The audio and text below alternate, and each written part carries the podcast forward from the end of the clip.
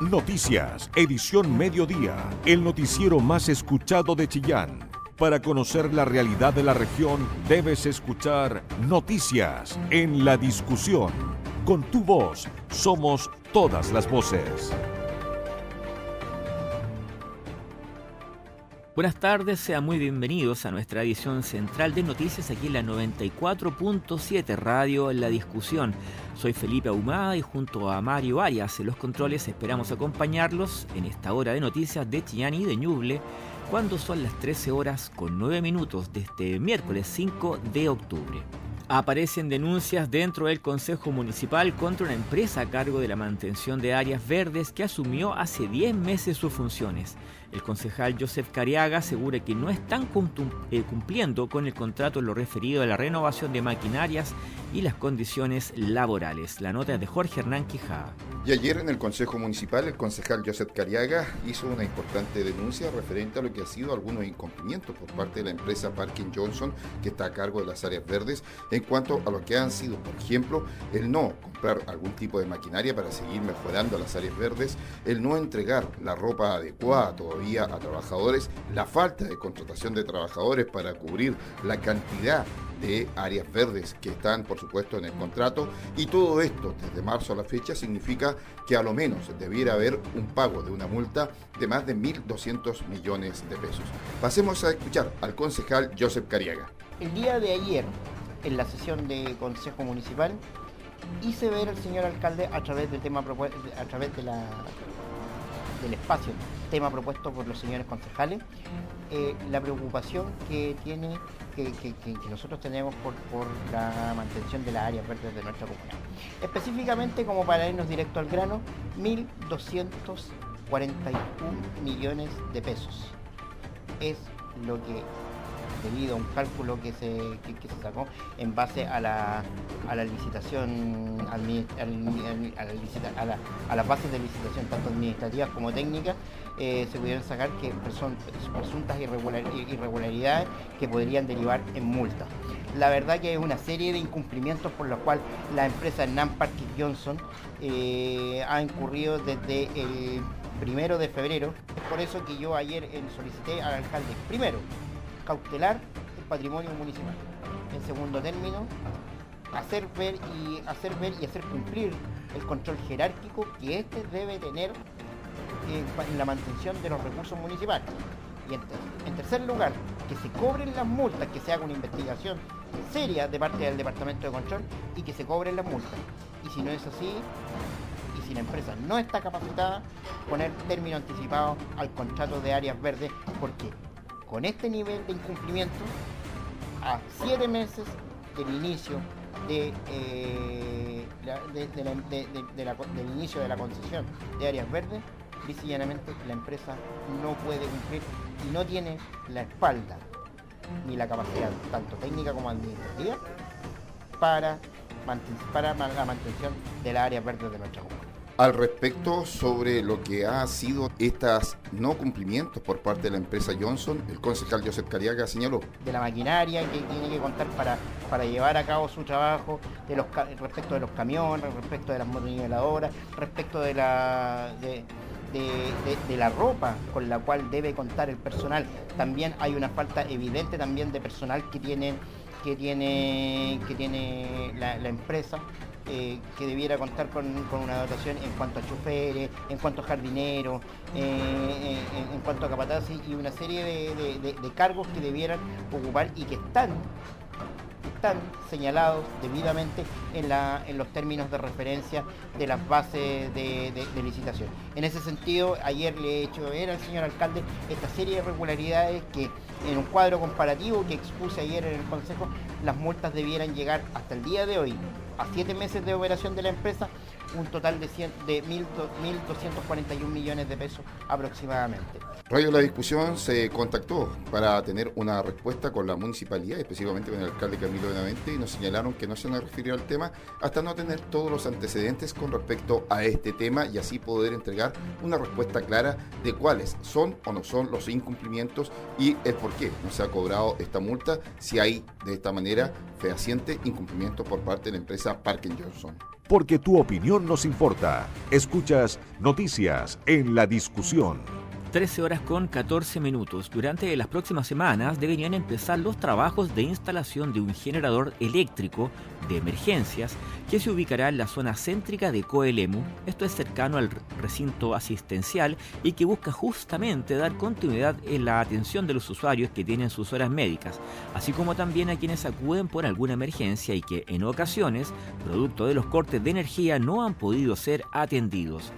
Según informaron desde el municipio de Coelemu, los funcionarios y el mismo alcalde ya conversaron con los vecinos de los predios por donde van a pasar las instalaciones eléctricas y en los que se encuentran algunos árboles que deben ser intervenidos a fin de evitar que caigan sobre el tendido o que sean foco de incendio en los próximos meses.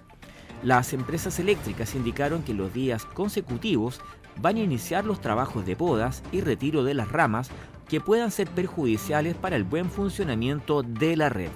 Estas medidas fueron acordadas en el marco de la mesa público-privada encabezada por el Ceremi de Energía Ricardo León, quien detalló el alcance de estas iniciativas. En la mesa de trabajo de la comuna Coelemu pudimos presenciar varios avances importantes, tanto desde la comunidad, el municipio, como las empresas eléctricas, quienes ya están llegando a importantes acuerdos que van a permitir avanzar hacia despejar la faja eléctrica para ayudar a prevenir incendios forestales, para mejorar la continuidad de suministro también un avance importante es la instalación de un grupo electrógeno en la comuna de Coelemu que va a permitir poder tener un respaldo ante cortes de suministro que le van a dar energía a algunas cargas críticas dentro de la comuna. Y otra noticia importante también que se comunicó en la mesa de trabajo es que la empresa CGE va a realizar alguna inversión importante para poder, ante fallas en el alimentador que viene desde el Domé, pueda la comuna seguir operando a través de un sistema que le va a entregar más eh, robustez a la conexión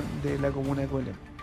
Pero Coelemu no es la única comuna de la provincia de Litata donde se instaló esta mesa de trabajo. Lo propio ocurre en Cofquicura, donde son reiterados los reclamos por corte de suministro tanto en el centro como en los sectores aledaños, perjudicando el desarrollo de las actividades cotidianas, sobre todo en fechas en las que llega más gente a la zona por tratarse de un sector turístico dentro de Ñuble. Dolores Herrera, representante del Consejo de Desarrollo de Salud del CESFAM de Cofquecura, valoró la reunión destacando la cercanía de las autoridades hacia la comunidad. Somos una comuna que vive mucha gente del turismo y, vive gente muy alejada, en que a esos sectores se les corta mucho la luz. Entonces, considero que al escucharnos ellos, de saber que hay sectores que normalmente se están cortando la luz, ellos estuvieron abiertos a solucionarnos los problemas. Si bien es cierto, como se dijo en la reunión, nunca vamos a tener, por lo menos quizá en un siglo, vamos a tener la respuesta rápida de Santiago, ¿cierto? Pero eso es lo bueno, que vengan las personas donde nosotros, al terreno, a ver dónde está el problema y solucionarlo. Por su parte, el director de la Superintendencia de Electricidad y Combustibles en Víctor Pérez, indicó que es muy importante que cuando existan cortes de suministro se hagan los reclamos correspondientes, ya que de esa forma se puede llevar un registro exacto y aplicar las sanciones que correspondan. Recordamos a la comunidad, a los ciudadanos, que están abiertos todos los canales de atención vía web Está www.sec.cl donde pueden a través incluso de su celular hacer los requerimientos, los reclamos o, consultas y registrar las interrupciones de suministro también.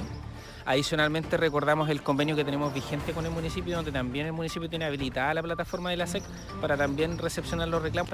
Así que el llamado es que las personas formalicen los reclamos, formalicen sus requerimientos para que puedan ser canalizados y atendidos finalmente por las compañías.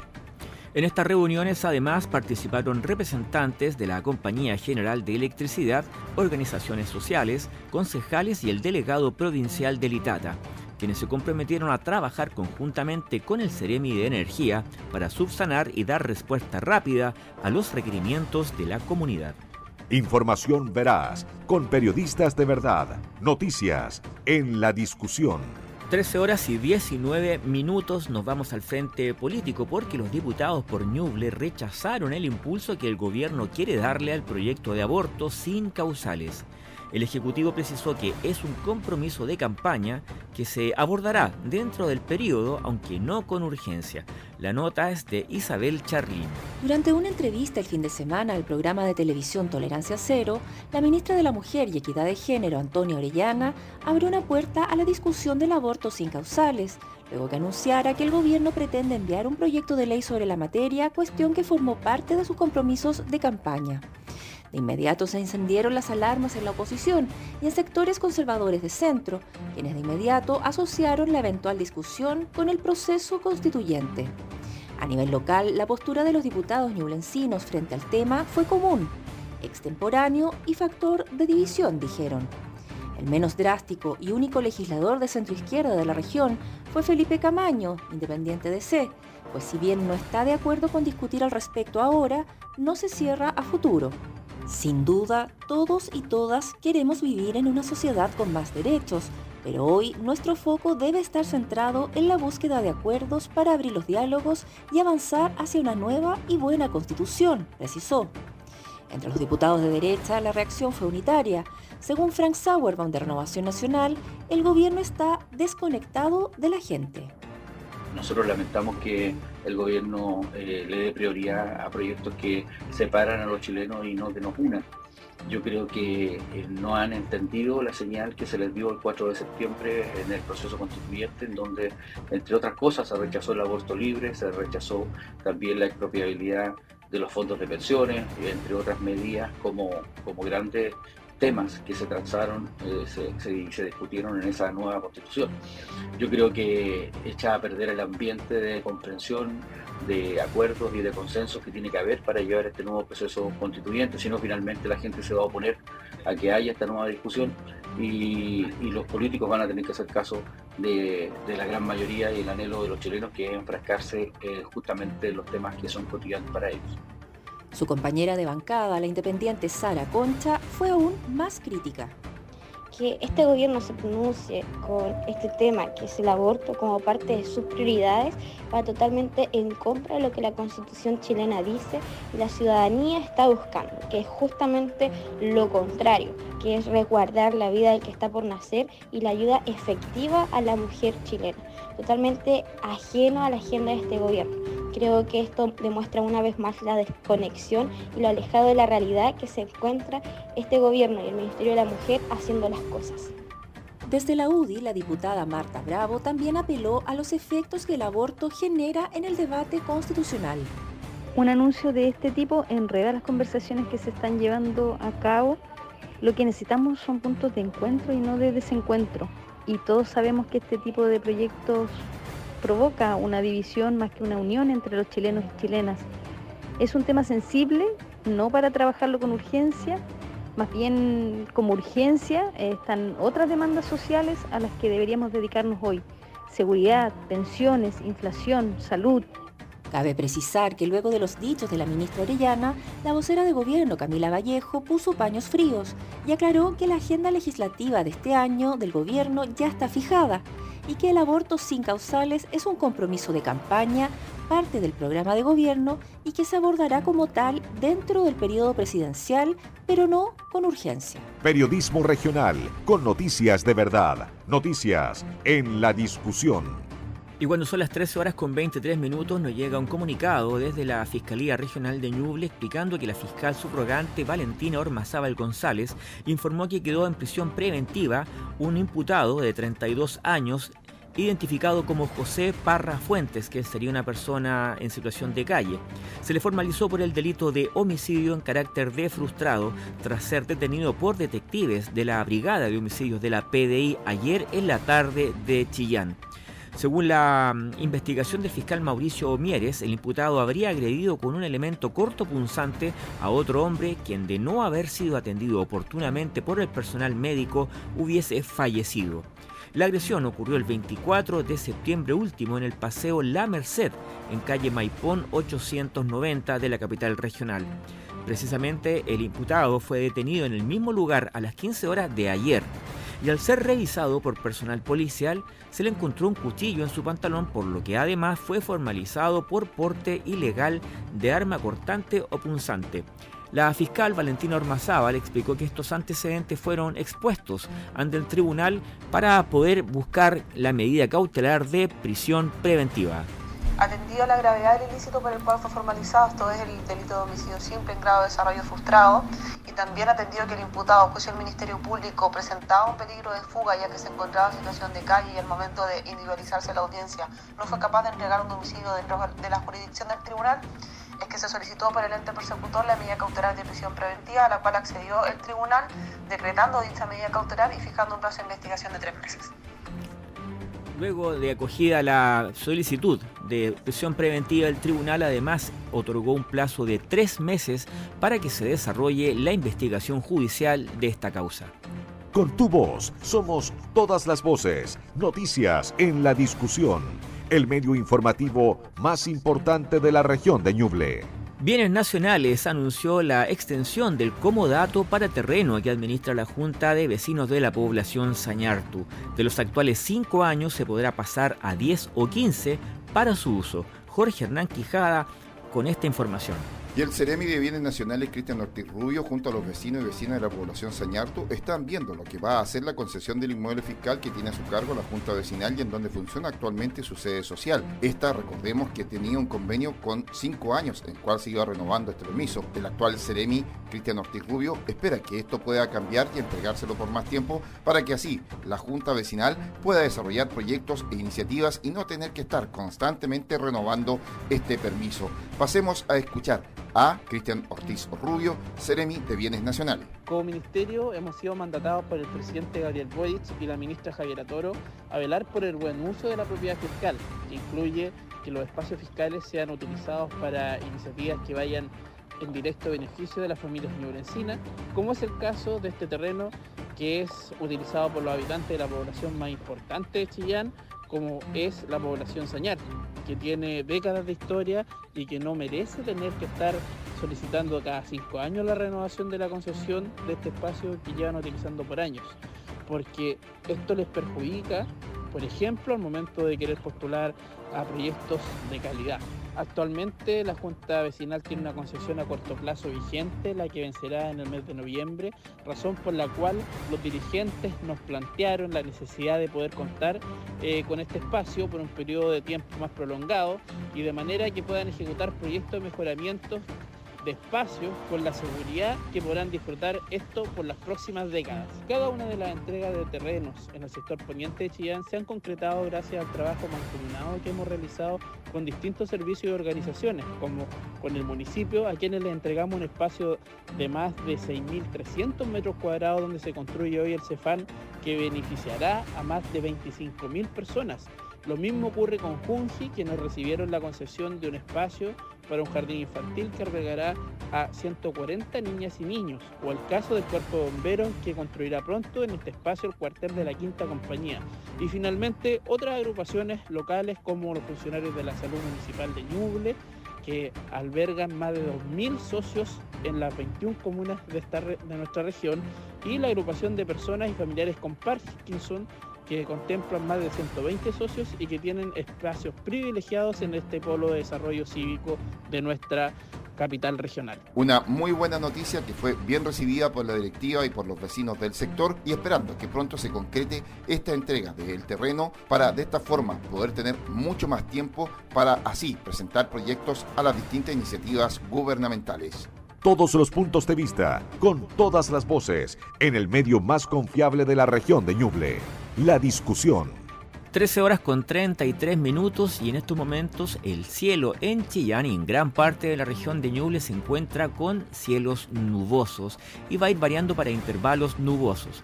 La temperatura máxima de este día será de 17 grados que usted podrá sentir entre las 4 y las 5 y media de la tarde aproximadamente.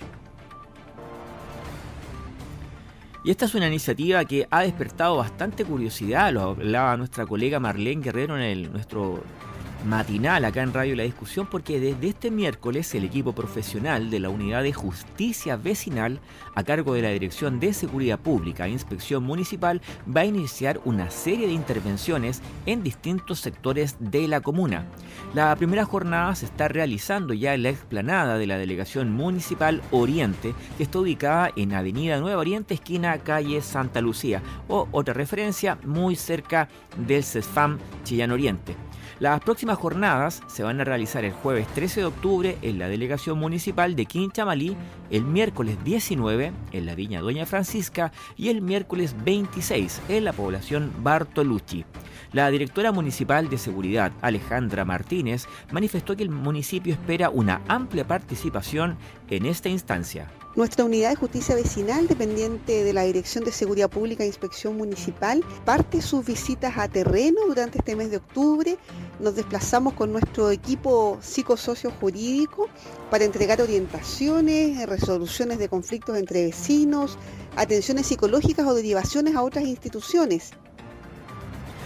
La, idea de este proyecto es en el fondo que cuando existan estos inconvenientes entre vecinos, por ejemplo deslindes, eh, perros sueltos, ruidos o otro tipo de problemas que eventualmente hubiesen tenido que resolverse en un tribunal mediante el pago de abogados, ¿verdad? Y otra serie de instancias no penales, aclarando eso, que no tienen que ver con la materia penal, es que usted pueda acceder a esta instancia de justicia vecinal y tratar de llegar a un acuerdo con su vecino ahí siendo orientados y guiados por estos mediadores para que pueda resolver de manera extrajudicial estos conflictos. Los interesados pueden realizar sus consultas y reservar una hora de atención en el siguiente correo justicia vecinal arroba municipalidadchillán.cl repito justicia vecinal arroba municipalidadchillán.cl o bien llamar al teléfono que en este momento le digo es el 5, bueno, más 569 lógicamente, 58 29 58 66. Repito, 58 29 58 66. Porque tu opinión nos importa. Escuchas noticias en la discusión.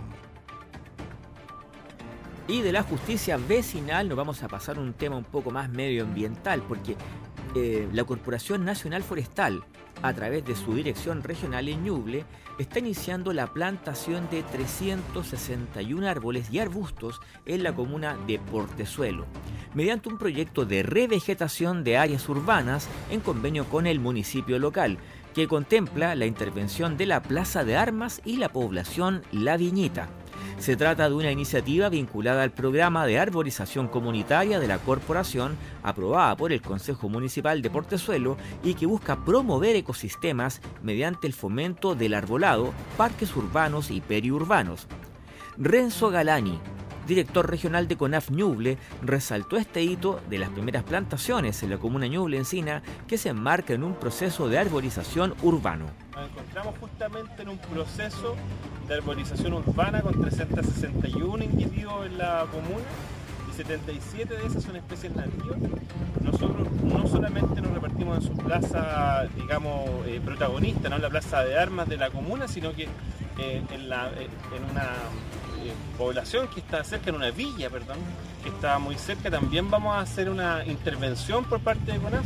Esto es un trabajo comunitario entre el alcalde, entre su comunidad, su consejo de su consejo de, municipal y evidentemente con los buenos funcionarios que tenemos en CONAF y que se preocuparon de venir y establecer además algo que es muy importante, qué especies iban a tener mayor posibilidad de vivir y de crecer a propósito del clima, el suelo que tienen estas plazas y la villa en la cual vamos a intervenir.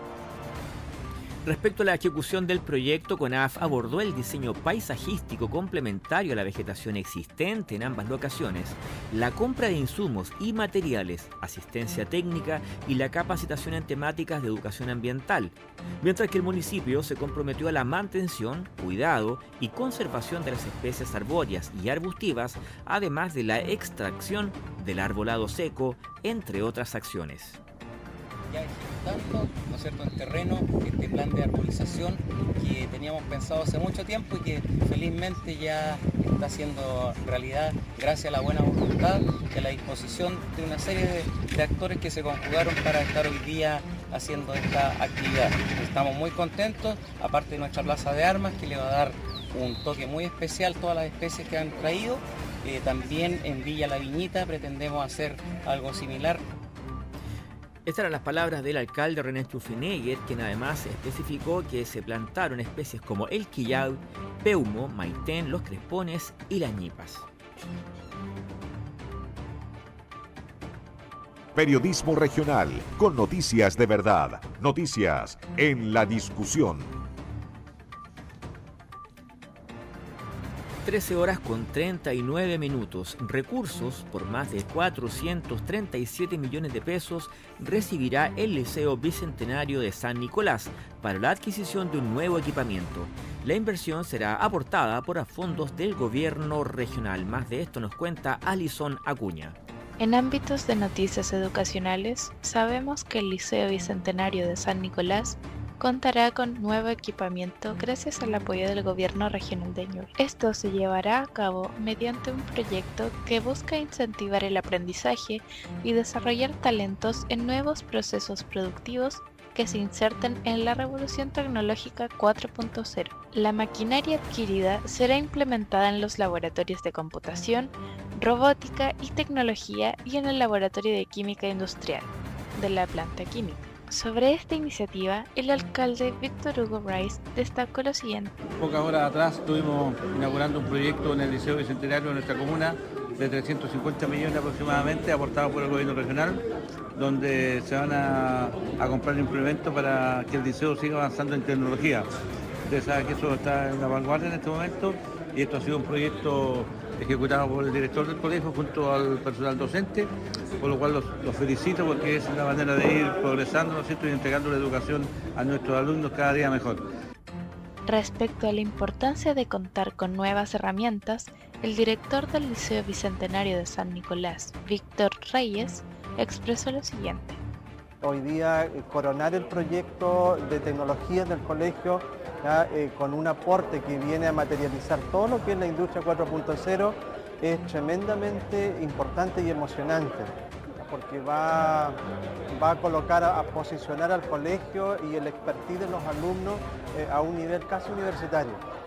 Esto nos va a abrir las puertas para muchas áreas que sería imposible sin lo que estamos hoy día eh, conversando y materializando en el, en el proyecto los chiquillos se van a poder insertar eh, realmente en la industria a, un nivel eh, impensado para la región. Ahora escuchemos las palabras de Catalina Lagos, alumna de cuarto medio del Liceo Bicentenario de San Nicolás. Para mí es muy emocionante eh, saber que el liceo nos permite tantas cosas, saber que el liceo gana estos proyectos.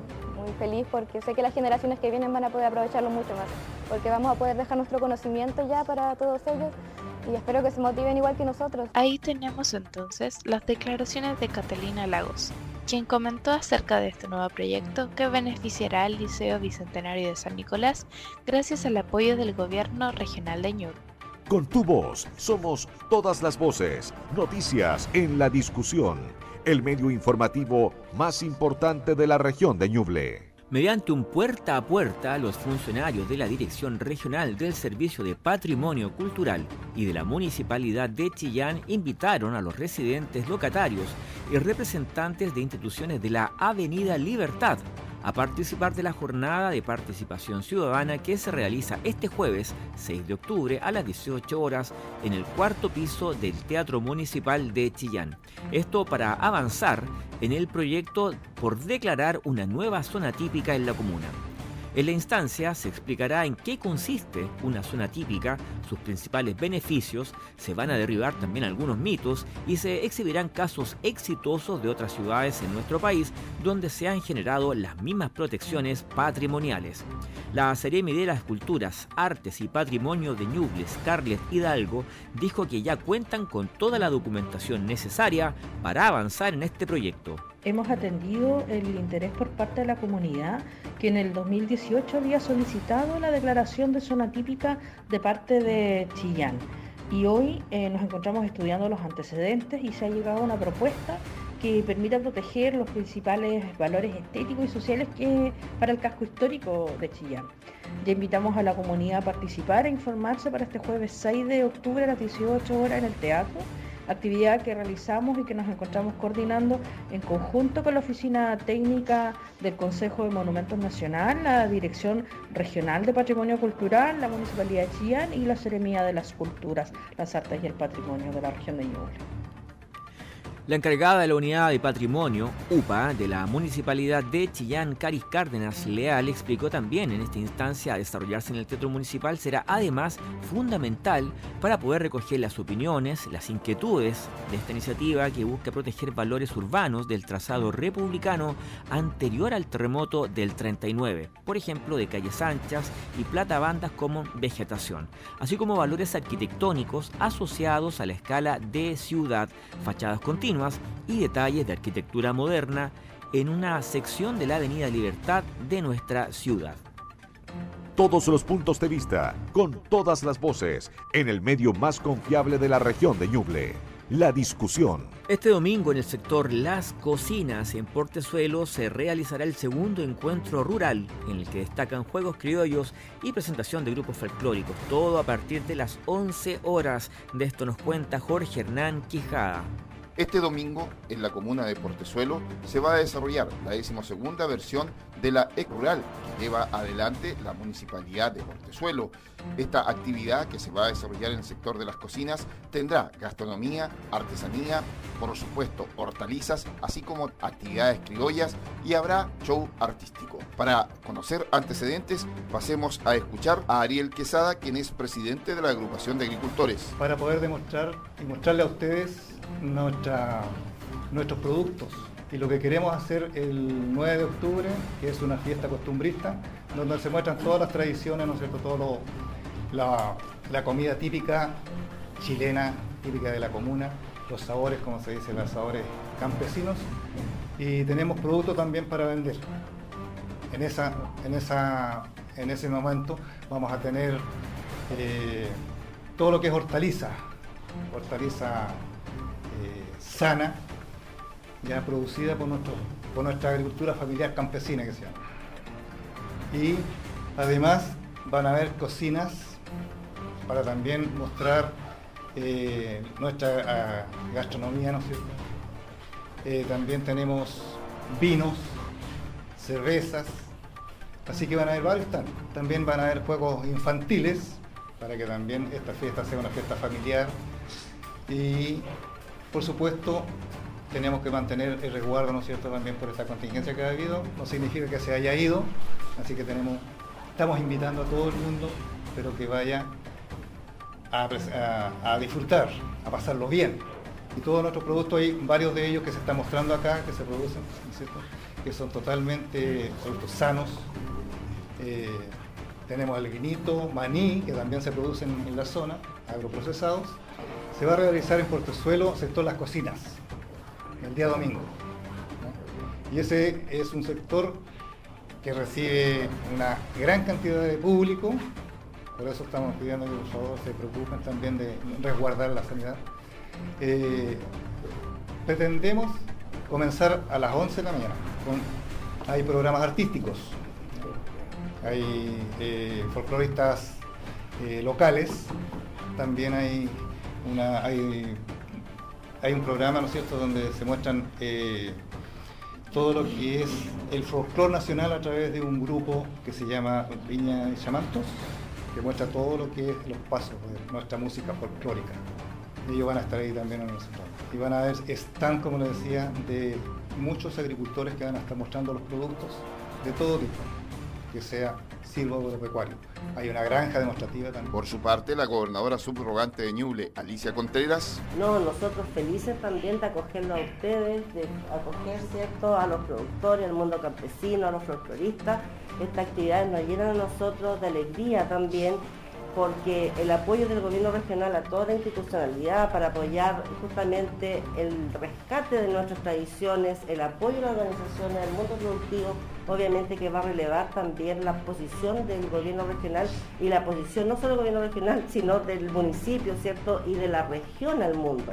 Eso es lo que queremos invitar también a las otras comunas a hacerse presentes, ¿cierto? Visitarlos, eh, porque sin duda esto hace una un mundo cierto donde todo fluye para que la región pueda destacarse a nivel nacional también, que es lo que queremos. La invitación es a partir de las 11 de la mañana en el sector Las Cocinas de la comuna de Portozuelo para participar de este decimosegundo encuentro con el mundo rural de Portezuelo que se va a desarrollar a partir de las 11 de la mañana y en donde la invitación es a toda la región de Ñuble para que puedan estar presentes en esta importante actividad. Toda la información que te interesa. Noticias en la discusión. 94.7 FM. Durante estos días se estuvo realizando un juicio oral en el Tribunal Oral en lo Penal de Chillán por un caso ocurrido en la comuna de Tucapel, que es parte de la jurisdicción de la Fiscalía de Yungay. En la instancia, el fiscal jefe de Yungay, Mario Lobos, logró un veredicto condenatorio en contra de un hombre de 35 años a quien acusó que durante años cometió abusos sexuales e incluso violaciones en contra de su propia hija cuando la niña tenía menos de 14 años. Los hechos habrían ocurrido en el domicilio familiar de la comuna entre 2008 y 2017. Escuchemos lo que comentó el fiscal Lobos una vez ya hecho el veredicto que evidentemente lo deja en calidad de condenado. Estos hechos habrían ocurrido eh, cuando la víctima tenía menos de 14 años y ocurrieron en la comuna de Tucapel. El Tribunal Oral en lo Penal de Chillán dará a conocer su sentencia este viernes 14 de octubre y se está pidiendo eh, una condena eh, de presidio mayor en su grado medio. Esta condena de presidio mayor en su grado medio implica por lo menos una condena de 10 años y un día, entendiendo que el imputado tiene como agravante el ser papá de la víctima. Periodismo regional, con noticias de verdad, noticias en la discusión. Me despido dejándolo cordialmente invitado para seguir con las noticias el día de mañana a las 13 horas en la 94.7 y junto con Mario Arias en los controles le deseamos una excelente tarde. Noticias, edición mediodía, el noticiero más escuchado de Chillán, periodismo regional con noticias de verdad, en la discusión, con tu voz, somos todas las voces.